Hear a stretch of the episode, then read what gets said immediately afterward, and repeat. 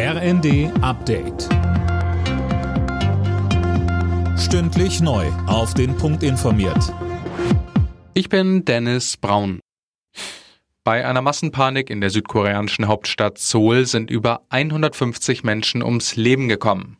Noch einmal so viele wurden zudem verletzt. Ersten Erkenntnis nach wurden die Menschen auf einem Halloween-Fest mit etwa 100.000 Besuchern in einer engen Straße erdrückt.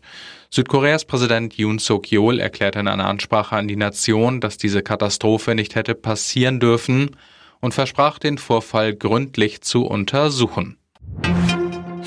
Russland setzt den Getreidedeal mit der Ukraine aus. Das hat das russische Verteidigungsministerium auf Telegram mitgeteilt. Philipp Nützig mit den Einzelheiten. Als Grund für den Schritt nennt Moskau Drohnenangriffe auf die russische Schwarzmeerflotte. Dabei seien auch Schiffe attackiert worden, die Getreidekonvois schützen sollten.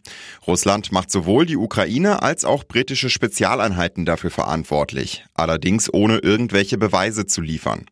Bereits zuvor hatte Moskau behauptet, Großbritannien habe bei den Explosionen an den Nord Stream Pipelines die Finger im Spiel gehabt.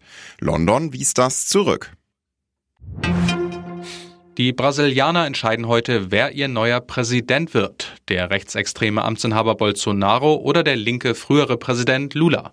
Im ersten Wahlgang hatte Lula mehr Stimmen geholt und auch jetzt vor der Stichwahl lag er in den Umfragen vorn. Im Abendspiel der Fußball-Bundesliga hat sich Borussia Dortmund gegen Eintracht Frankfurt durchgesetzt. Die Dortmunder gewannen auswärts mit 2 zu 1.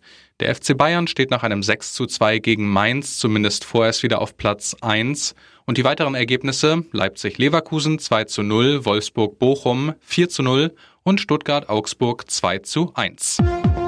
Alle Nachrichten auf rnd.de